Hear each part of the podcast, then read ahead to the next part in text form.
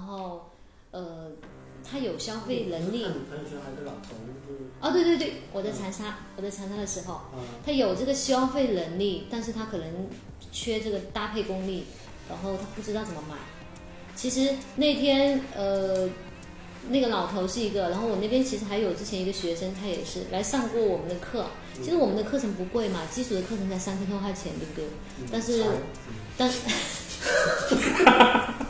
可以，没有错，因为你不知道我们这个行业，我如果出去学习三天的费用至少是八千八，至少了。嗯，就我们出去学习，跟他们来跟我们学习，这个费用跟健身教练。练一样，教练也要去培训，然后对你学的是更高阶的东西嘛，然后他上完课，可是其实他有提升一点点，他还是不够。然后其实他后面就就让我陪他去买东西，他到很多机构去学习，可能那天我就陪他买了一些衣服什么的，一些平时的休闲居家的运动的等等。然后完了之后，他到另外一个机构去上课，当天回来他就很开心的跟我说了一下，他就说，哎。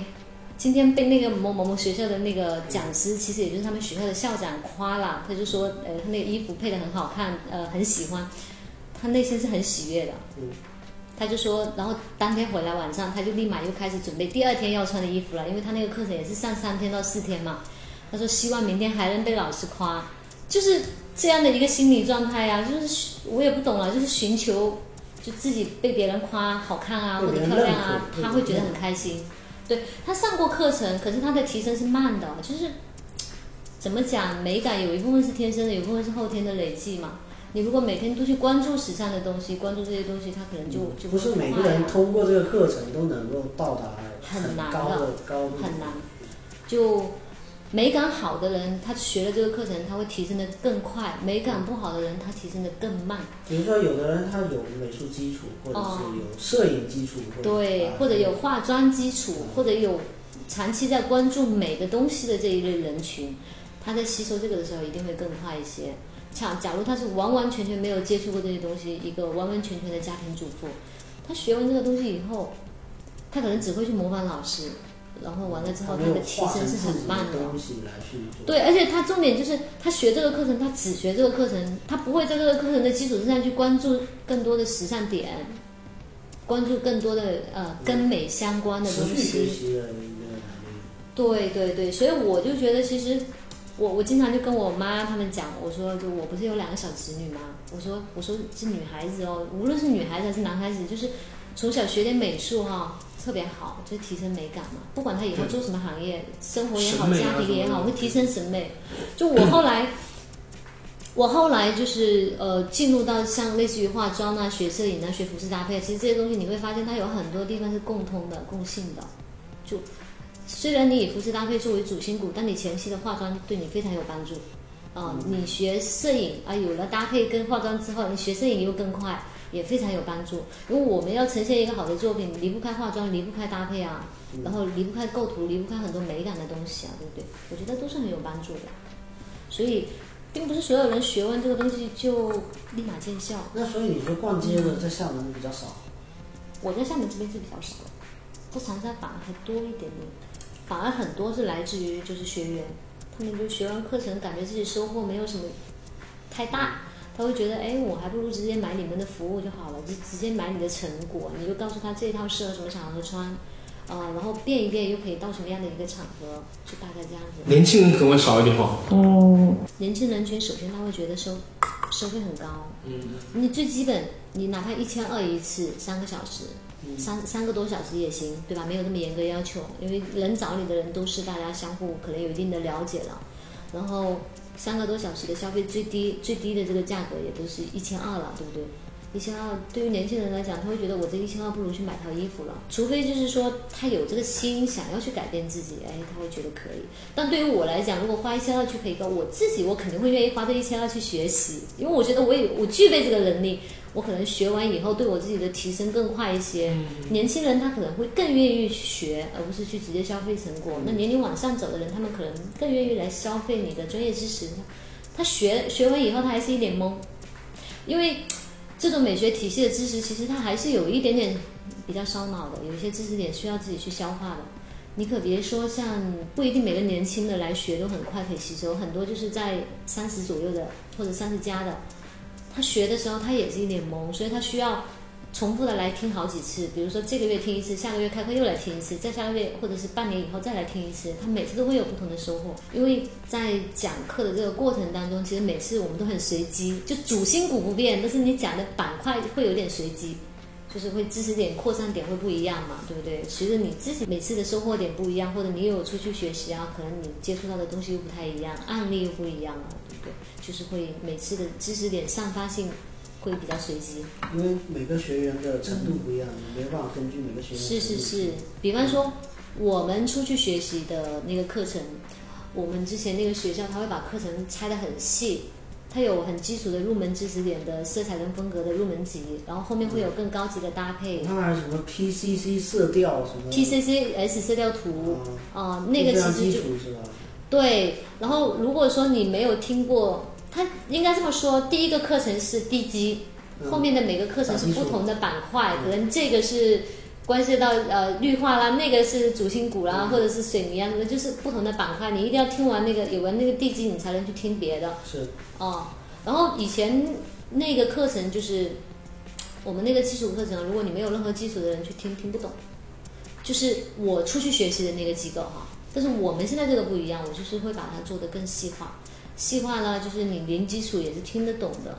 因为毕竟他面对的受众不一样啊，我们去学习的机构，他针对的全部是专业人士。现在就很推崇所谓的零基础嘛，是完全小白用，包括摄影的也是零基础给你教到。对对对对对对。但是其实你会发现，所有的东西有个过程，你学这个入门，你会用，到你用的好，到你能有自己有创意，这个过程其实蛮长的。你靠靠自己积累。对对对，你学一个摄影到你完全能做，我觉得至少至少也得个半年一年的吧，对不对？嗯，前面要累积的，就是没有办法说学完立马就能出好。摄影不是有个一万照片定律吗？就是你拍到一万张之后，你就大概录。还有个一万小时定律了，我觉得这个不成立好吗？哦，时间不成立。这个东西跟天赋有很大关系啊！有些人他可能可以花三个月去专攻这个东西，可以把这个东西攻得很好。但是有些人可能三年都不行，他的专注力跟他的效率跟他的本身的美感基础点都不一样啊，这个不绝对。对，因为像像摄影，其实我们有人说，就是你拍人像，比如你拍了三十组人像以后，你再回头看，然后接下去你的三十组到到八十组，中间这五十组又会另外一种感觉，就是你每次拍的时候都有不一样的收获，一直在进步进步，多拍多练才会有那个。像这种摄影，我觉得。早期的这种模仿什么的也很重要啊，就是你可能，哎，你今天想要做个什么什么色调的这种啊，什么布光啊这种，你你可能要去模仿，要去要去参照别人的。这样子刻意的去模仿，应该进步会更快吧？哦，你不觉得吗？就是你的眼，你的眼界有多高，你看了多好的东西，然后你试图把那些东西模仿做出来，就是你长期去做，长期去做，哎，可能自己就是。就我们唱歌也是一样，刚才唱歌，对对对，就也是模仿别人的声音。因为平面设计也是这样，平面设计，对你首先要模仿好了，你首先要看人家好的东西，你要看得懂。看淘宝详情页那种，然后你就觉得啊，我我来，我我也来这个。那你首先你学的对象就就不是很高嘛？对对对，就是就是像我们学这个服饰搭配也是一样的。你前期可能哎，你你去找一个跟你很接近的人去，你去模仿他穿衣也是可以的。就模仿的差不多了之后，你就会有更多自己的搭配功力在里面了。嗯，这个也很重要。在不会穿的情况下，其实这种方法是最好用的，或者是掌握几个最基本的这种搭配技能。比如说什么同色系搭配啦、临近色搭配啦，这种都不是特别挑人的一些搭配技能，哎，就同色系比较比较就其实有点像摄影，就比如说三分之一构图法啊，什么集中集中构图法对这几个东西对角线构图啊，对至少拍出来东西不会有太大的构图问题。你先不说多好看，但它不出错。对对对，不能出错。对，这种这有点像驾校教练跟我讲点位一样，就是这边打半圈，这边打半圈啊，就这样啊。对，其实。真的像什么同色系搭配啊，然后一些很简单的服饰里面的扬长避短、显高显瘦，这是最基础的技法，你把它学好了。对对，胖子不要穿横条。谁说胖子不能穿横条？穿横条会显胖啊。那你有没有考虑过一个问题？横条的粗细了。啊，不能穿粗粗的，对不对？对，你可以穿细的呀，细的横条。细的横条它并不会显胖啊，所以你要穿横条，你穿细的。一直都不敢穿横条那换一句话说，你要穿竖条纹，你反而要穿粗一点的，就不能太细。那穿穿呃竖条纹的话，是不是会显得拉长一点？你最简单的，如果你的衣服是中间只有一个竖条纹，嗯在中间你做了一个纵向感的延伸，它就会让你显高显啊。高。可是你如果做了两条，哎，它就让你显宽了，因为它把你的身体分成三份了。就是你如果这边一个竖条，这边一个竖条，它不就变成三份三份了吗？不好意思，我还在想那一个的时候什么衣，服是中间有一根柱子，就是有英格兰，不不不，你换一句话说，男生会系领带对吗？呃，它这个领带是不是在视觉上啊做成了一个纵向线条所以你的视觉点都会集中在它这一个点上。哦对对，这是不是有一个视觉的延伸感？就是看的人，哎，他有一个领带或者一个丝巾，合正装，或者有 或者有一个丝巾，或者是他整个把司机我男女不分嘛哦哈，或者是说它整个衣服中间有一排扣子比较醒目一点点，哎，这是不视是觉上就视觉上就纵向拉伸了？还有你们有没有发现，就是我们在穿牛仔裤的时候，如果这条牛仔裤旁边有一个这种，比如这两年很流行的那种运动裤、校服裤，对不对？嗯，有一条这种竖线的，或者两条窄一点的，它是不是视觉上很拉伸？就是，阿迪嘛，阿迪，阿迪阿迪。你先不说别的，它就是一个纵向线条跟横向线条，它里面也有纵向线条显胖跟显瘦的，横向线条显胖跟显瘦的都有，都有。啊、纵向线条里面显瘦的一定是线条越少越显瘦，那横向线条里面啊、要显瘦一点的，一定是那个线条要密集一点、要细一点的，它会显瘦。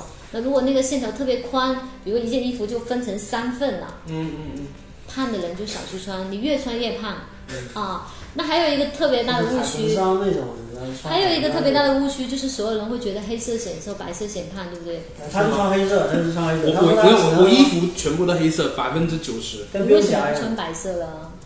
穿白色还得了？那换一句话说哈，如如果有有些人他就是呃穿黑色，但是他皮肤特别白的人群，他穿了这个黑色是显瘦的，但是黑色会让他整个人就很沉重，很很沉重，就是这个颜色本身比较压抑嘛，比较有重量感。但是你看我这样的颜色跟你的颜色比起来，我这个颜色是不是显得特别轻盈？嗯嗯嗯，啊。，你那个颜色就显得很沉闷，对不你对？就是你就会更重，所以不是，所以换一句话说，这个会显年轻，那个会显成熟啊，是是是，啊，如果同样作为一个女士，我穿这个颜色，跟她穿一个黑色，我这个会显年轻，但是可能会显胖一点，嗯她那个会显瘦一点，但是会显得成熟一点，那就看你的取舍了。你今天是想让自己显得成熟，还是想让自己显瘦？你的那他取他穿。白色要怎么穿？他穿白色要怎么穿？我试过，啊。没办法接受。不一定啊。首先，像他穿衣服，他选择有肩线的就是对的。有肩线的衣服一般会比溜肩设计的衣服显瘦，而且男生里面溜肩设计的衣服不太多，不太多。他更多的会在一些像呃速写那样的品牌里面，他溜肩设计会比较多一点。像我这种就是属于偏溜肩设计的，你看到没有？嗯这种溜肩这种溜肩设计它很适合肩比较窄的，它可以把你肩显得宽一点点。哦然后第二个就是你的背不能太厚，你的背如果很厚很有肉，它会让你显得更加的壮。是那女对对对，女生就要很避免这个。那男士里就是以前以前那种法国、英国那个宫廷的那个，那个对特别，哦，那个那个叫做蓬蓬袖啊那就？感觉像个蛋糕一样。对对对，那个叫就是我们可以理解为泡泡袖或者是宫廷风的衣服。啊，这里面还牵涉到一个问题，就是这样的设计叫直线线条，它剪裁都是偏直线的。那种宫廷袖、泡泡袖，它是偏曲线的。那它会对接到人里面来讲，就是对接我们的脸型。如果你的脸型，比方说我们下颌骨这个位置特别翻的人哈，就是棱角分明嘛，嗯啊，像李宇春那样的，她就要穿到这种直线型的衣服，就会觉得特别好看。你看李宇春去穿一些西装或者是直线条剪裁的衣服，会特别有味道。可是如果你想象一下李宇春去穿宫廷袖、泡泡袖，那一定是属于艺术创作了。就有点灾难。嗯对对对，一定是属于艺术艺术类的创作了。所以李宇春她其实要穿一个很女人味的裙子，她那个裙子的整体剪裁也要偏直线型，才会符合他的水平。跟他脸型，对对，他骨骼感觉特别明显啊。那如果像你们俩在穿的时候，那我跟他是一同一挂吗？你已经轮轮到了，你已经轮到了。呃，你们俩在穿的时候，像他哈，他如果要显瘦，他可以怎么走了？首先，他可以外轮廓就是走，其实他是一个整体会脸型来讲会偏偏曲线一点点的，偏曲线一点点的。可是如果男生去穿曲线型的剪裁是在男士的服饰板块里面本身就是偏少的，曲线型什么意思？就是比方打个比方说，这种肩线跟泡泡袖就是一个直线一个曲线啊哦，啊，那那那我适合曲线。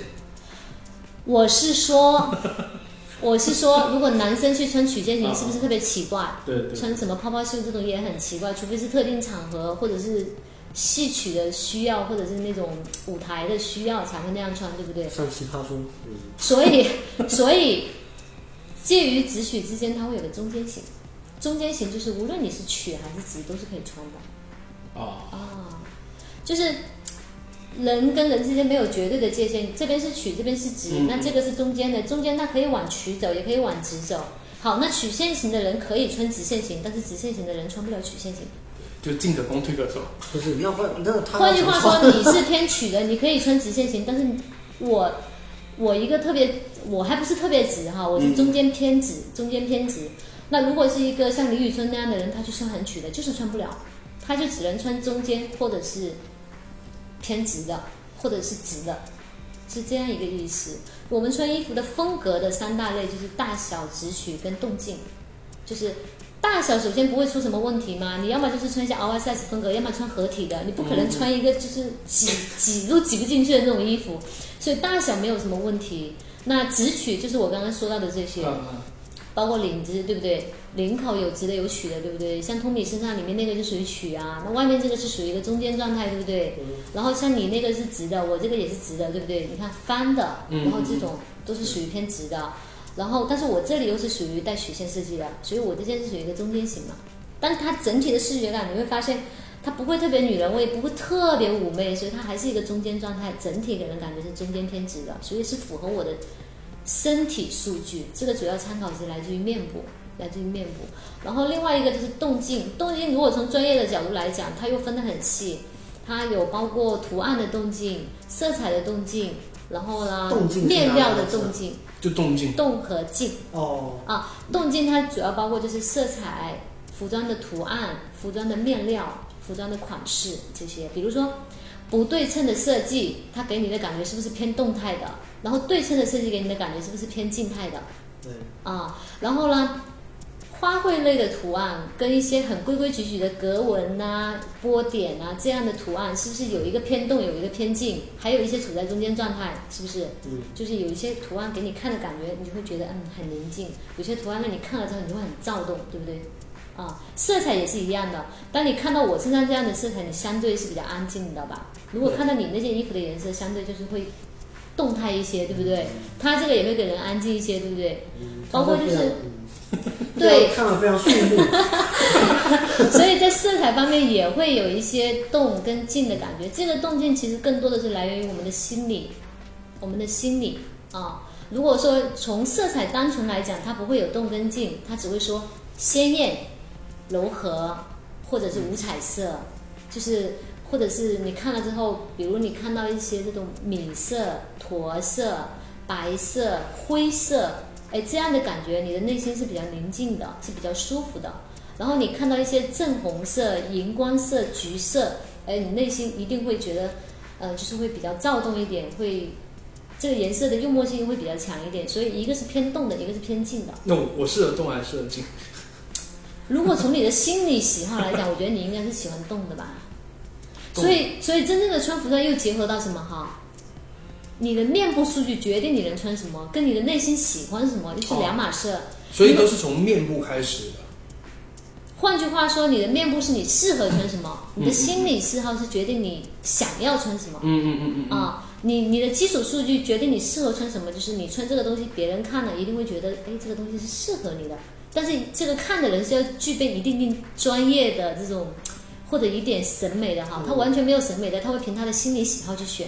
他说，我就喜欢红色，我就喜欢蓝色，无论你穿什么，我就觉得蓝色好看，其他颜色都不行。这是不是心理喜好啊？那换一句话说，你的面部数据决定你穿什么。那其实如果从 Tommy 的角度来讲，他穿里面那个颜色就会比穿外面这个颜色更适合他，对不对？就它里面那个颜色更符合他的面部数据，它外面这个颜色对他来讲，哎，对比度就偏大了。哦，对比度，就色彩之间的对比度，就是你有看过我发过那个 PCCS 色调图，嗯，啊，这就属于不是那种同色系的那种，你这其实也是蓝搭蓝呐、对，只是外面是偏原色的，这算撞色吧？呃同色系蓝加蓝是同色就是那个黑系，白而且它整身的搭配是属于有彩色跟无彩色的搭配，就是蓝色加灰色嘛。黑白灰是属于无彩色，红橙黄绿青蓝紫是属于有彩色。我们那个 PCCS 这张图就是一排无彩色，然后所有的有彩色都包括在里面了。只是它把色彩分为明度跟纯度，就学过摄影我们应该都知道。嗯啊、纵向感呢是明度值，其实也就是年龄轴。然后呢，横向感是纯度值，就是色彩的艳艳柔嘛，饱和度和也是属于，我已经我已经听到出戏了，感觉还是要报个班什么的。你现在非常硬核的数据了，我觉得。就是一个是年龄轴嘛，一个是你的心理的内心状态。就是有些时候，换一句话说，你很喜欢穿一些鲜艳的东西，但是因为你的并不代表你适合穿那个东西。对。其实不是你内心就想。换句话说，喜欢的跟适合的取决于你到底是想取悦自己，还是要取悦别人。嗯对对对对，嗯，你就穿黑色，你就取悦自己，你觉得自己穿黑色是安全的。实际上在别人看来，在别人看来会觉得你更重了。你可以尝试去穿一些其他的就是颜色试试看，就哎，我我以前有段时间很喜欢穿粉色，高粉。就不知道为什么，有那段 我的年新赛季的球衣试一下。我有一段时间可能有差不多两三年或者三四年时间，就是我的衣衣柜里面可能一半的衣服是都粉色粉，色是吗？衬衫、polo 衫就是各种衣服就粉色，我也不知道为什么。其实我我最排斥的颜色是红色，就是不是说我不能穿红色。你看红，它有粉红啊、有玫红，有有各种各样的红，有正红，对不对？那有些粉，有些红我是可以穿的，有些红我是不能穿的。可是我内心呢就排斥所有的红。不过到目前为止，我家就只有两件红色衣服，还是这两年入的。就从从那之前我都不喜欢穿红色，原因是什么呢？可能因为我从小学到初中，我妈给我买衣服，从头扎头发的那些花呀、夹子啊，嗯到衣服、到内、到毛衣呀、到我的裤子、到我的鞋子，全是红的。然后有一个问题哈，其实以前我不知道为什么我这么排斥它，就是我从小到大到我二十岁，我都会脸红，就我皮肤的角质层很薄嘛，这个是遗传的，我妈也是这样子。就一到那种，比如我去一趟电影院，或者是去一个餐厅吃个饭，这种很闷的空气，冬天、夏天也是一样，我的脸就会红，红就会红好几个小时，我就会经常用冷水去泼去洗，越洗它就越红，就红的时间可能从两个小时会变成四个小时。嗯，就就红到像西那种藏回来一样，对对高原红嘛，高原红。对，但是没有那么黑就是了，是白里透红，然后就很难受，就是你用面部感觉就是跟发高烧了一样。对对对。然后呢，这个其实现在我知道是什么原因呢？就是亚洲人很多这种状况，要避免两个色相，就是脸会红的人，你一定要避免穿红色相，就是避开红色相。柔柔粉的加了灰调子的一些红可以穿，但是正红哦，特别亮的、特别鲜艳的红是要避开的。然后另外一个颜色就是黄色相，我们经常见到的这种像驼色呀、嗯卡其色啦，或者是像去年的流行色里面不是有整个这种佛系色彩吗？其实那些色彩特别难穿，包括像这种咖啡色、焦糖色，这都是黄色相嘛，就黄加了灰，黄加了黑，呈现出来的不同效果，对不对？特别挑人，就是亚洲人基本把它穿的好看的人不多，一定要皮肤特别白，皮肤如果稍微黄一点的人，不化妆穿它的时候就很难看，显得很穿最好的没精神。应该就是皇帝了嘛，皇帝本人。嗯那个能驾驭这个，其实我觉得能驾驭的好看的，可能姜黄色会大家驾驭的比较好看一点，会驾驭的好看一点。然后你会发现，受众人群最多的就是所有加了灰调子的衣服，就像他这种牛仔裤，这种灰，我这种牛仔裤，他那件内搭啊，它内搭是加黑哈，包括这种沙发的颜色，像那种牛皮纸的颜色，这全都是加灰的。就是在红橙黄绿蓝紫这种原原色调里面、原色相里面去加灰，加了灰深浅不同的灰嘛。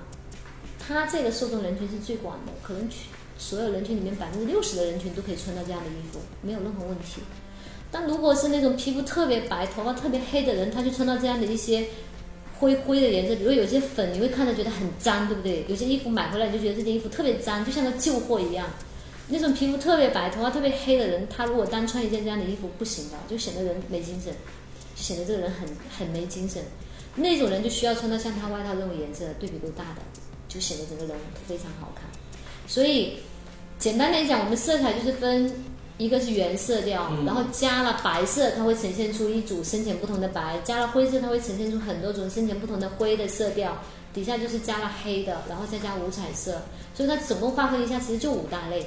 就五彩色、明青色、着色调、暗青色加一个原色调，就这五类可以囊括所有的色彩，就没了。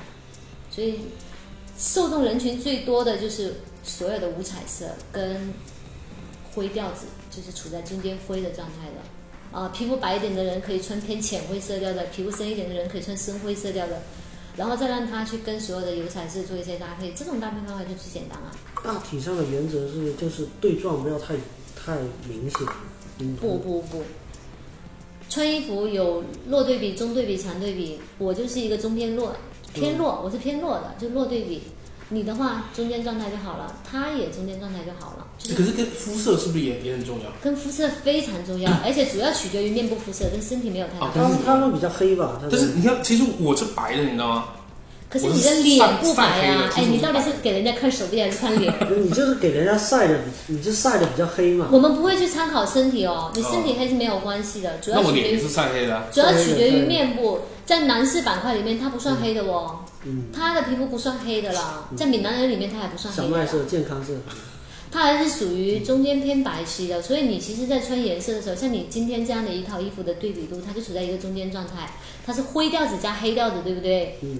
灰，你看哈，白、灰、黑，对吗？那白跟黑才是强对比嘛。嗯。那灰跟黑，它就属于中或者是中偏弱了，对不对？你看是浅灰还是深灰嘛？那它这个就属于中灰，对吗？中灰跟黑，它就是一个中间状态的呀。那如果是深灰跟黑，它就是弱对比。浅灰跟黑属于中偏强对比了，白跟黑直接就是强对比，所以我这个状态也就是浅灰跟白弱对比，你那个状态就是呃算是灰跟黑，中灰跟黑，或者是中灰跟深灰，中灰跟原色调，所以你整个对比都是中偏强一点点，是因为你那件外套，你把外套一脱掉，你的对比度就弱一些了，所以。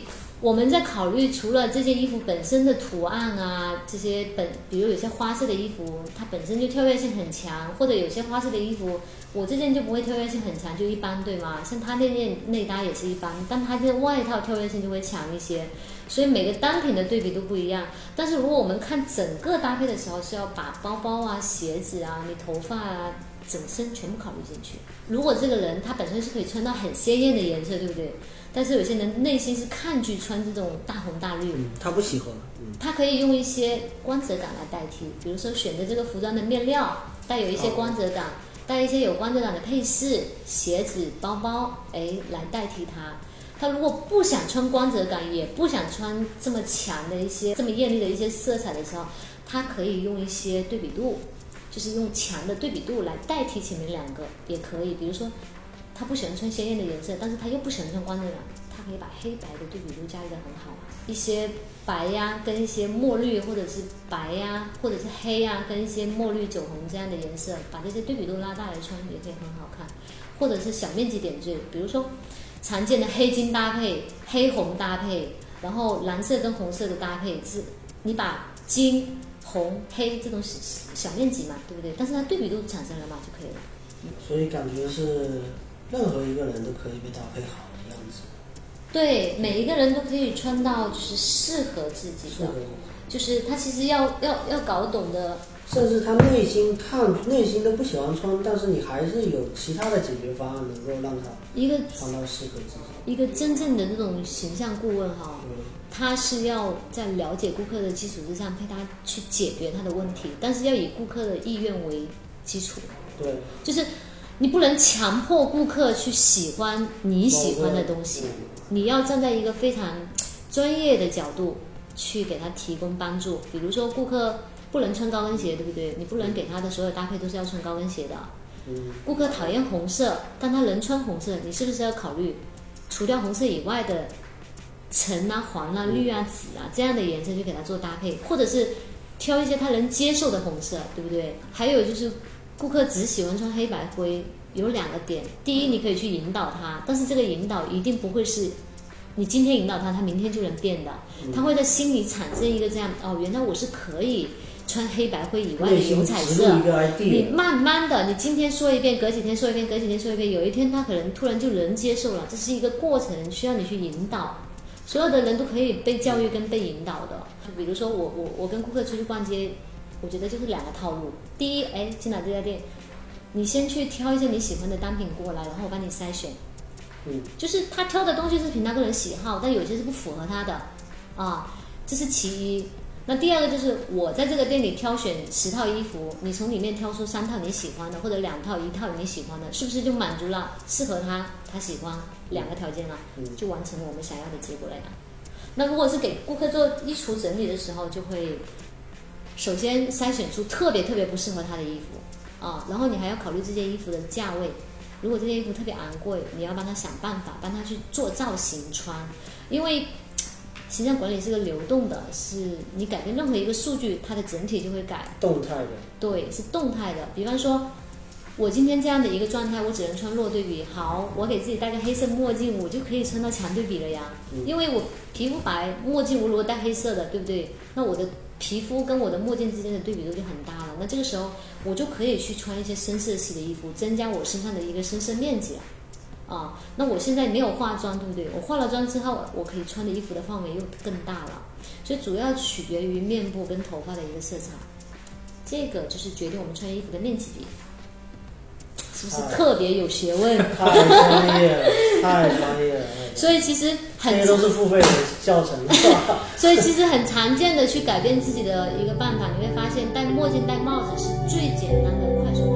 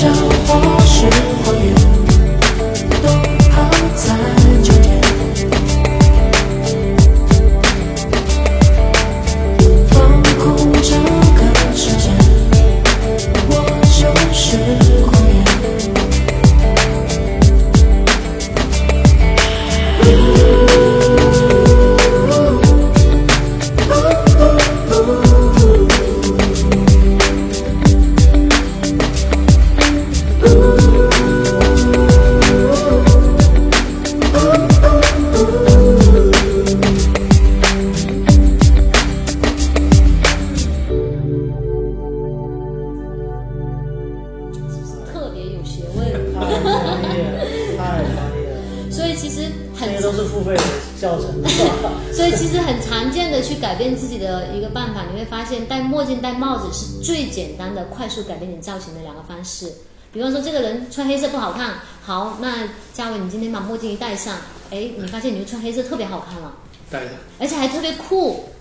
这种我可能很难驾驭吧，因这个你可以的脸那么大。，这个啊大了，这是他的这是他的脸型，而且你戴还要戴稍微曲一点点的我我有墨镜啊，我我啊，他戴就很合适啊，他戴就很合适啊，他就他啊就。变成像那个但会不会有挡脸？这这个这个会韩国的那个综艺的那个鸟叔什么之类的啊，类对对。对对对对，他真的超级像鸟叔，我待会儿跟你合照一张。我也有，我也有。啊我是看这个。对，你看你带曲，我刚刚就说过，我也会找啊，我刚刚就说过，他要很像一个带电影。他要带曲线一点点的，对不对？我会找适合自己的。你会带就是直直里面偏曲一点，其实你就走中间型，你这个就是中间型的。那我戴我其实要戴直一点的才好看哦，我我戴太曲的不行，因为我最近又胖了一点点，所以我可以戴到中曲一点点也没关系，因为我这个中间型嘛，我偏直一点偏曲一点都可以，只要不是太曲，不是那种什么宫廷风泡泡袖啊这样的一些设计感就 OK 了。然后这个还会联系到什么？你看你们两个人的墨镜大小不一样，直取不一样，包括光泽感也不一样，是吗？那通米他的脸型是不是偏小一些？你的脸型是不是偏大一些？这个是我们第一个要参考的一个数据，它大小跟脸型有一定的关系。而第二个要参考的数据，其实我们可以把墨镜这个东西当做一个配件。那配件包括什么呢？比如说像衣服的扣子啊，包包的大小啊，然后图案的大小啊等等，包括我们这种比如格纹的大小都算图案，对吗？好，那这个跟我们的人的眼睛有关系，就是你眼睛越大，你戴的配饰可以越大；眼睛如果越小，你戴的配饰可以越小。那为什么嘉伟他可以，就是他其实眼睛跟托比比起来还没有你大，对吗？但他为什么可以他眼睛超小的啊。但他为什么可以戴大一点的配件呢？是因为他的脸的五官的大小，所以我撑起来。对，所以我们除了要参考眼睛以外，我们要参考五官的整体。那换句话说，嘉伟他在穿衣服的时候，他可以穿大轮廓小图案，啊，他衣服的轮廓可以往大走。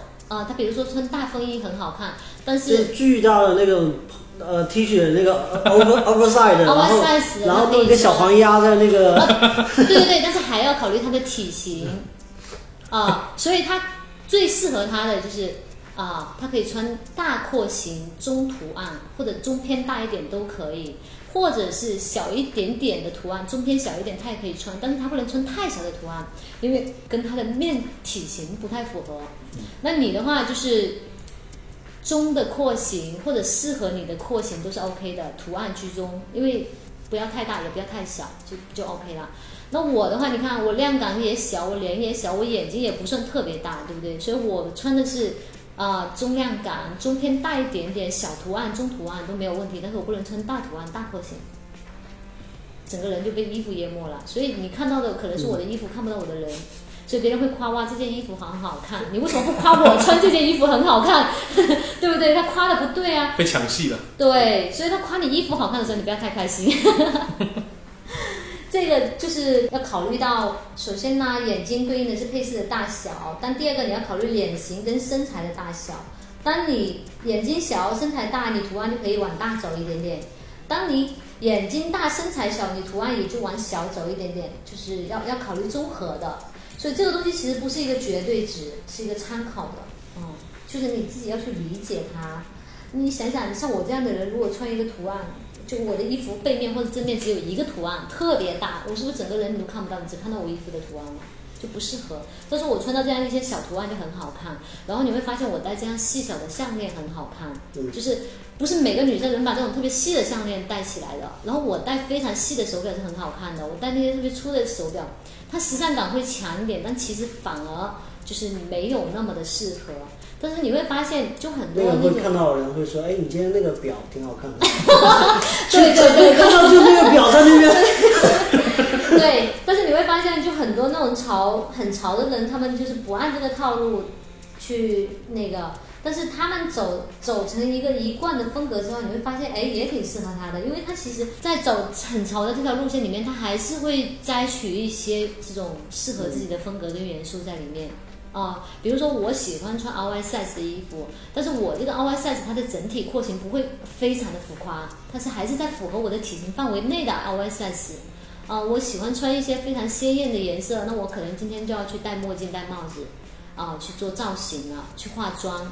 那我如果人素颜走出去，我穿成这样的颜色，哎，素颜还能看，对不对？但我如果今天素颜，我穿一个黑色衣服，你绝对会觉得我这个人气色不好，然后皮肤不好。哦我在穿浅色的时候，我不化妆是可以走出门的；我在穿深色的时候，我不化妆是不好看的，是不好看对，经常。有一个女人指哦着另外一个女人说，哎，你今天气色好像挺好。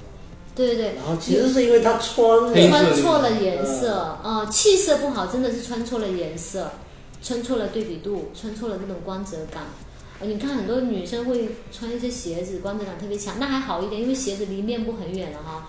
有些女生在穿衣服的时候，这这个地方很多不灵不灵的，就靠近领口的位置，哎，你就会发现那个光泽感对她太强了，你看不到她的脸，你看到的完全是配饰的抢吸睛度跟抢眼度，就看不到她人了、但是真正穿衣服和谐，它一定是人跟衣服哎是舒适的，这样才是和谐的，对不对？那你自己戴的这个耳环是应该也是有某个作用的，我感觉。首先，这个耳环我会选择它有这个珍珠跟这里会有一些呃元素的呼应呼应，嗯对，有一些元素的呼应。然后第二个就是而且它耳环看上去轮廓是很大的。对轮廓是稍微偏大一点的，我可能会想要。本身我穿衣服的时候，很多时候会走一点点小个性的路线，然后呢，你会发现它也不算特别大哈，它还算是中等的，中等的，它粗细啊、大小也是在中等的，然后它的光泽感不会特别强，对不对？但是也不是非常弱，就中等的，都基本还是符合我的数据。但很多时候我会穿一个很简约的衣服，但是戴一个夸张的耳环，那这个时候会起到一个什么效果？你可能一眼就看到他的耳环了，对吗？你的视觉是不是在往上走了？第一个跟流行元素有关系，哎，这近几年很流行夸张的耳饰。第二个，你的视觉往上走，其实会让这个人显高一点点。那我刚好视觉往上走，哇，这简简直太悬了，这个。你你会发现，男士在穿一身黑色的西装或者什么的时候，他这里配个领结，你是不是会一眼看到，比如酒红色的领结，你会一眼看到他这个酒红色领结，对吗？嗯那你的视觉是不是就往上走了呀？嗯，包括很多时候我们佩戴围巾、丝巾或者是一个呃其他的这种胸针等等，都是在做一些视觉往上走啊，或者是领口的这种拼色什么的，这是服饰修饰身材的那个搭配里面的一个小技巧。就个子小的女生，你要让自己视觉显高，你除了穿高跟鞋，做一些高腰线处理，你可能会在选择衣服的图案以及配色以及一些其他的配件上去往上走。比如说我戴帽子，我戴帽子，帽子是不是有增增高的一个效果？穿高跟鞋，第一是为了配整体的衣服跟氛围、场合等等，那另外一个就是为了让我们、更显高一点，比例更好一点，还会牵涉到很多问题，比如说有些人她很高，你你没有发现一个问题吗？有些女孩子很高，但她不显高；有些女孩子她不高，但她显高，这个就是天生的比例问题跟穿衣服的比例问题。嗯，她如果所有的比例都做到四六分，她一定是显高的。她如果穿成五五或者六四，除非她特别高，有超模般的身材，她穿六四才是好看的。那要么她可能就要穿很长很长到脚踝的位置，也是显高的，视觉上很协调嘛。还有一些就是说，她内搭全部穿黑色，包括鞋子啊，黑色针织衫、黑色牛仔裤、黑色鞋子，或者黑色针织衫、黑色皮裤、黑色鞋子，视觉上是颜色很统一，然后外面再用一个油彩色的外套啊，或者用一个在外面搭一个黑色的包包，你会发现，首先最里面一层跟最外面一层有色彩的呼应，然后呢又加入一些油彩色，打破这种很沉闷的这种色彩的组合，但是它里面又很协调又显高，这也是很简约的一种搭配方式啊。啊，但是白搭白就比较难驾驭了，白搭白比较不是每个人都把它穿得很出彩，黑搭黑是很多人都可以穿的。你的发型呢？发型，发型其实哈最大的作用就是修饰脸型。比方说，我脸型基础脸型就是一个鹅蛋脸椭圆形嘛，它的三庭五眼都是一样的，对吗？这边就是每个比例都是均衡的，像可以参考一下章子怡，她的脸型算是亚洲脸型里面比较标准的。一般我们在讲脸型分析的时候，都会拿它来作为参考。脸型这种东西有大有小，我们是不管，因为大小里面也可能都会有标准的跟不标准的，对不对？那最大一个问题就是你考虑它的长宽嘛，长宽比例是四比三，我这种就是属于脸型偏短一点、偏圆一点的。那通米可能就是差不多的，呃，如果他再瘦一点点，他脸型可能就很标准比较标准啊，啊。那你的话就是属于比较圆，宽平比较圆，十六比九比较，圆就韩国人那种嘛。比较圆一点点的。好，那这个时候我们发型要干嘛？比方说，呃，男孩子还好一点哈，女生里面，比如说有些女生她额头很窄，对吗？额头很窄，那她这个时候她需要通过发型去修饰她，让她的脸型看起来更好看。呃，简单点说，一个圆形脸，她去剪直刘海就不好看，她一定要做中分或者偏分，就会很好看。好，那一个长形脸，它就特别适合去留直刘海。啊、他如果再去做偏分，就会让他脸显得更长，所以他要增加横向距离，缩短它的纵向感。那我这种偏远一点的，一定要增加我的纵向感，缩短我的横向感。那换句话说，我脸型其实不大，但是我如果一旦把我的这个放下来，你会发现我脸就变大了。因为这个时候是怎样哈？嗯我我的额头的面积变窄了，我在做这种不夹到耳朵后面的时候，我的额头面积变窄了，底下露的宽，就会发现我脸很胖。我把额头全部露出来，我哪怕全部往后梳，哎，你就会发现，你就会发现我的脸型就变小了。嗯啊，这真的，你那瞬间就完全跟变了一样。真的真的，所以你会发现，我把头发全部夹到耳朵后面，我的脸显小；我把头我梳干净的，我头发留长的时候，我扎马尾，我是显脸小的，或者是长一点的头发，我夹到耳朵后面，我也是显小的，因为这个时候你的额头露出的面积更多了。啊，你底下反而会显得更小一些些，就整体是协调的。你看刚刚我放下来那一瞬间，我瞬间就变个大饼脸了。对对对，但其实我脸并不是很大，对不对？所以这个发型最大的作用就是来修饰脸型的，包括耳环也是一样的。如果我想让我的脸显得更长一点，我更多的是要去戴一些纵向感的，而不可以戴一个就是圈圈这样子，你会发现我脸又变宽了，对不对？嗯，就是我如果戴一个这种很宽的耳环，哎，脸就变宽了。当我戴一些纵向感的时候，或者流苏状的时候，你会发现我的脸被拉长了。这个就是嗯，线条，横向是拉宽，纵向是拉长，所以你要判断对，你要判断你的脸型，你的脸型如果是想要拉长的，你就去带一些纵向感的；你想要脸型扩充，你就要带横向感的。那比如说有些女生她脸很很窄，头发发量又少，又很贴，又很细软，这个又跟发质有关系了。那这个时候她一定要每天把头发吹得很蓬松，或者去垫一个发型啊，让它整个蓬松感扩充，扩充好了。外轮廓接近椭圆形了，哎，它就是显瘦的，是好看的。当它的外轮廓是贴在这里的时候，就显得是长的。你的发型师也是这么跟你说的吗？你的发型师绝对没有这么专业。我跟你说，现在的发型师其实他更应该要学我们这个东西，对，真真的是有道理，真的。包括发型的染色、冷暖、皮肤的冷暖，像像你很清楚它的时候，你一定不会给它挑错颜色，一定不会给它染错造型。所以如果以后我想要做一个专业的发型师，应该入门很快。我只要把专业技能学好了，其他的颜色啊、冷暖啊、深浅啊，绝对不出错，绝对不会出错的你。就不需要亲自动手，你只要告诉他。对对对，哪个颜色适合哪个颜色适合。其中最大的问题就是两个板块，冷暖跟深浅。你皮肤特别深的人染浅色系，会显得你这个人更皮肤更糟糕啊、你冷暖染错了，会显得你这个人状态很不好。你看，像在场我们三个人，我们三个人都是暖色调的，我们在穿暖色调的衣服的时候会很好看。比如说你穿到卡其，呃，不对，你穿一些这种什么橘色、红色的颜色，应该都还挺好看的，应该都还挺好看的吧，对不对？啊，包括一些黄色像都还不错，它也是一样的，它也可以穿。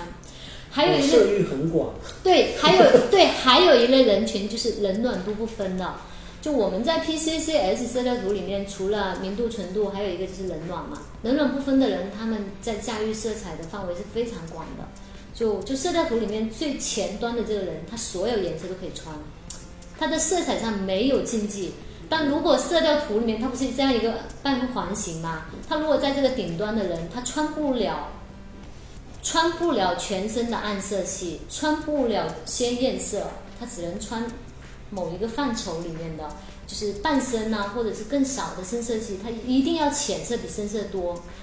总结一下哈、皮肤特别白的人，头发不是很黑的那种，他要穿深多的，就是身上浅色，浅色比深色多，就是浅多深少。嗯，然后呢，对比度还有中间状态或者是中间偏弱。他皮肤特别白，头发又特别黑的人，颜色基本上没有禁忌，对比度一定要找到强一点。他如果穿太弱了，人就不精神。好，皮肤特别深的人避开纯白。我们知道白色有一种偏米黄一点的，对不对？暖一点的，像白大褂就是偏冷一点，有点泛青泛蓝的这种就要避开。他穿一些米白啊，所有的灰色调，所有的深色调，他穿黑色都很好看。你会发现皮肤深的人穿黑色很好看。我这种人穿黑色就显得老气。好，然后呢，非常非常鲜艳的颜色，它也要避开一点点。其实基本上这些都可以用一些总结出来的数据直接告诉到大家，就很简约。就是真正你把那个 T C C S 色调图搞懂以后，你会发现穿衣服是一件 非常简单的事情，非常享受的事情，对，特别有乐趣。特别有乐趣，这个 好，当你又懂化妆的时候，你就更有乐趣了，因为你今天可能想要走个韩国风很清纯的，明天你又想走个御姐范很很那个的，后天你又可以走个萝莉风，对不对？但是会，你的身体数据会决定很多，就是你长成这样子，我可能要走的酷酷的、帅帅的可以走，但你本身量感摆在那，长得又很有距离感，你想要走个萝莉风，那肯定就不行了。就是你要知道你能跨越的极限在哪里，就你可能。啊、量感小一点的人，比如说像周迅这样子，他要走一个很摩登时尚，他走得过去了。可是你要看一下那个谁，那个那英那种类型，你要找个可爱的就走不过去了，对不对？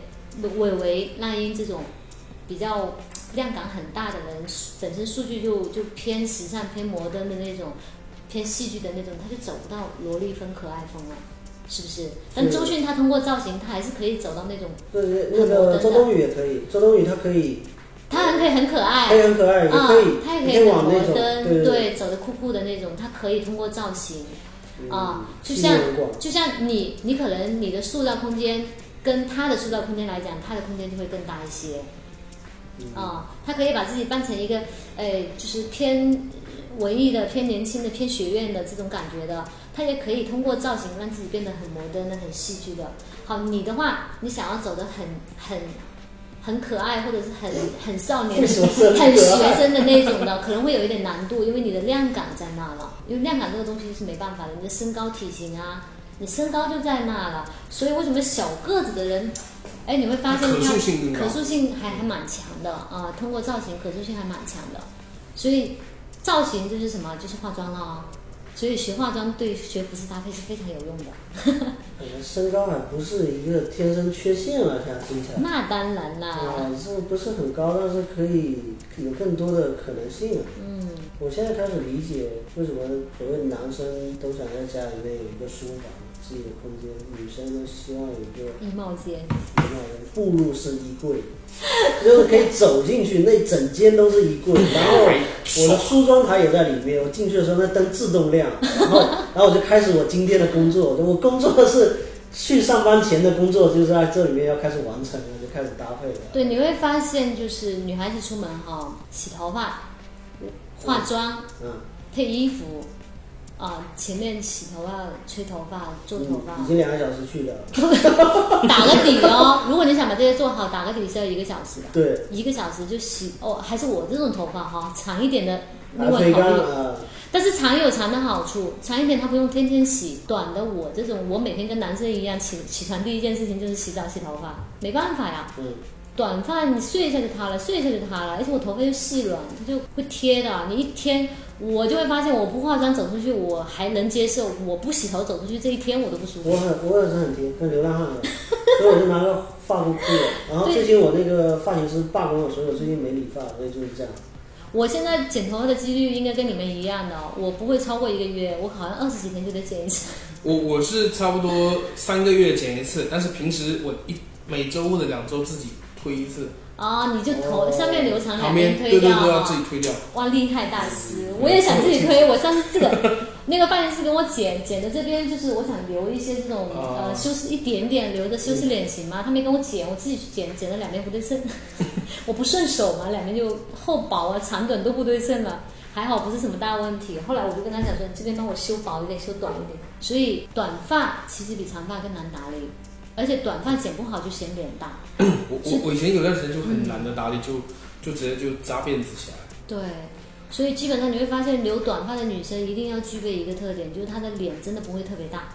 脸如果特别大的女生，我都不太建议剪短发，就很她没有这些专业功底，没有自己会弄头发，自己会每天去吹啊、卷啊这种功能哈，她真的嗯不好看，就真的不好看。那我更建议留什么发型呢？就是到锁骨这个位置，这个位置是所有人都可以驾驭的一个发型。这叫什么半长发？呃，波波头啦，就是波波头。波波头不是那种短的那种，波波头到这里，然后嗯这个有一个说法叫 lobo，就是 L O 就长一点嘛，L O B 这样的一个发型，就到锁骨。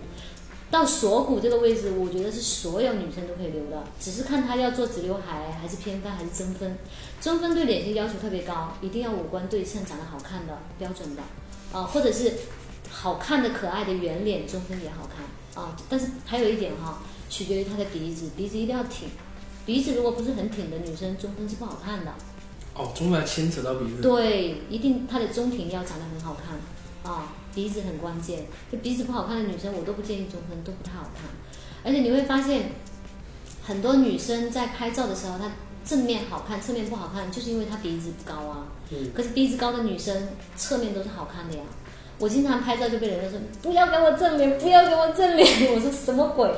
你就是侧脸好看呐、你就他他就会说我侧脸比正脸好看，我正哎，脸你们两你们两个鼻子都好看，我我正脸，如果我不去打暗影哈，因为我白嘛，我跟别人如果我俩站在一起拍照，我都是曝光过度了，对不对？经常如果到晚上晚一点拍照，啊，拍他八百的感光度，拍我拍我可能四百就够了，因为我我就是更白，他就是那个吸光能力好像更强一点。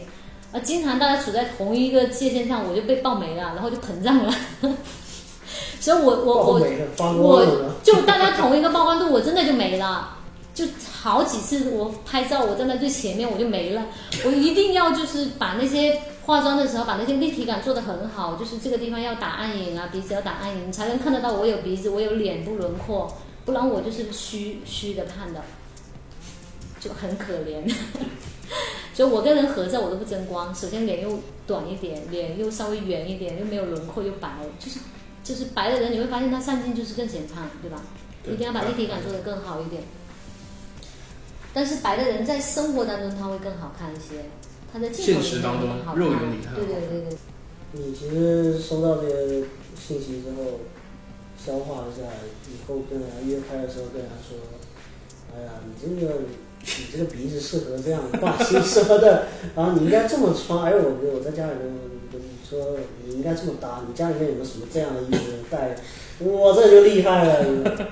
有加分项。因为你看，其实哦，像化妆师，呃，那个发型师这两个职业，包括摄影师这三个职业，包括一些做什么一些其他的，类似于策划什么的，跟色彩相关的哈，包括室内软装这一块也是跟色彩相关的，只是他们的绩点不一样。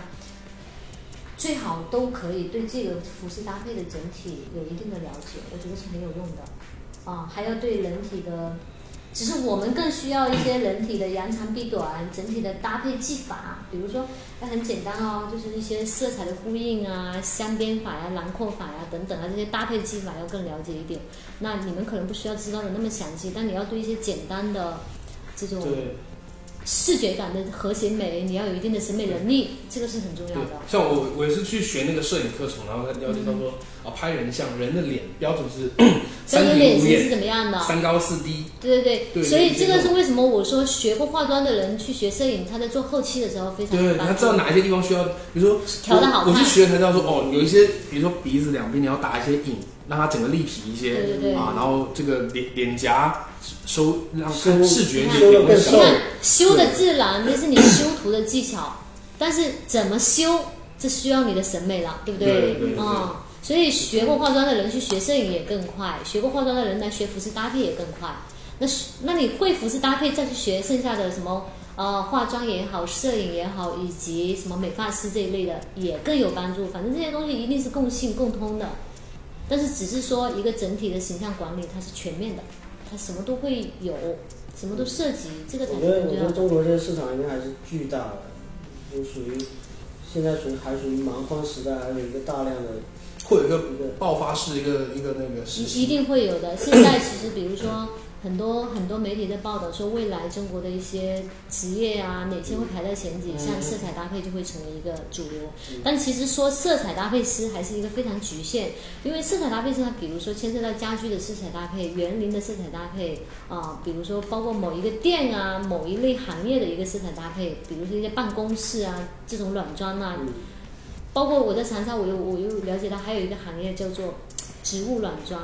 以前我在厦门，我大概知道，但还不知道有这么细的哦。可能人家就是参加一些宴会啊，或者公司开业会去布置。啊但现在会牵涉到就是，他把植物融入到你的整个办公环境里面，帮你做好整个环境的整体的植物的这个设计。它是有含设计费的。对，它有含设计费，甚至包括所有的植物什么样的大小、什么样的形状，呃，是那种细的、宽的、粗的，呃，大的、小的，怎么全部给你弄好。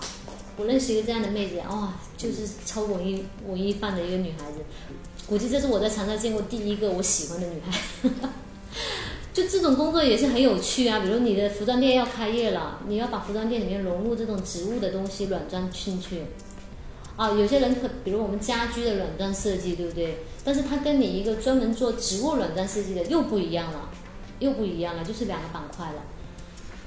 如果没有这种人的存在，一般公司开业就是自己买几盆摆在那就好了。发财树门口门口摆一下，见过那个上面挂了那个红包的那个发财树，啊然后就特别土俗嘛，就是特别土而且有发财树就那个绿色，底下根部是那个棕色，然后上面的绿叶特别茂盛，然后你又挂了红包，就红就红配绿嘛哇，那你看用。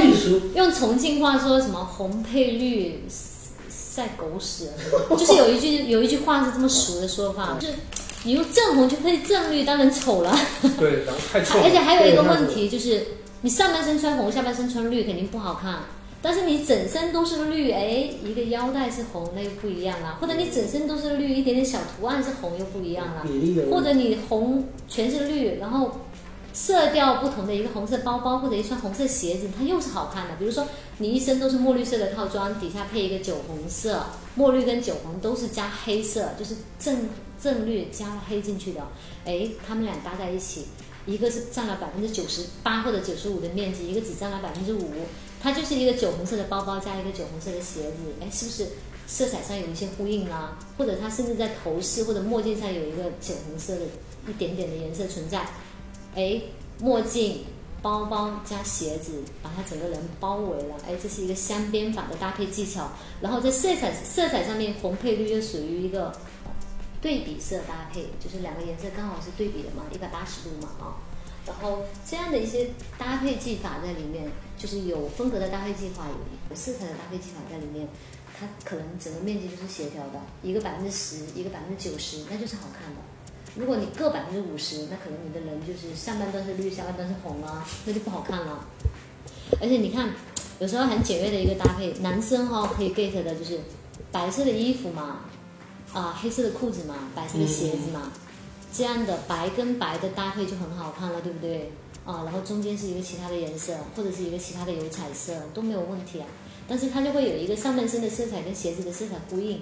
那还有一种就是上面是白的，底下都是黑，OK，它是一个黑白搭配，可能白色衣服里面会有一点黑色图案或者红色图案，但是裤子跟鞋子统一，这在视觉上会拉高我们的身材比例呀、这个也是一个搭配技法呀、这就很简约了。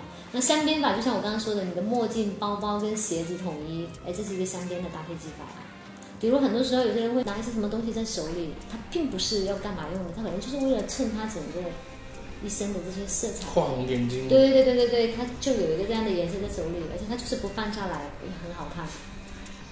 这个也是一些搭配技法在里面，所以我觉得就很有趣，怎么玩都可以。其实你把这个东西学通以后，你就怎么玩都可以。当然，你也不必时时刻刻都遵循，有时候你想怎么穿都可以怎么穿，因为没有人会管你怎么穿，就看场合。嗯，你这趟回来只待十天，大概吧，十天到十五天。然后之后又又回长沙。对，因为这个月底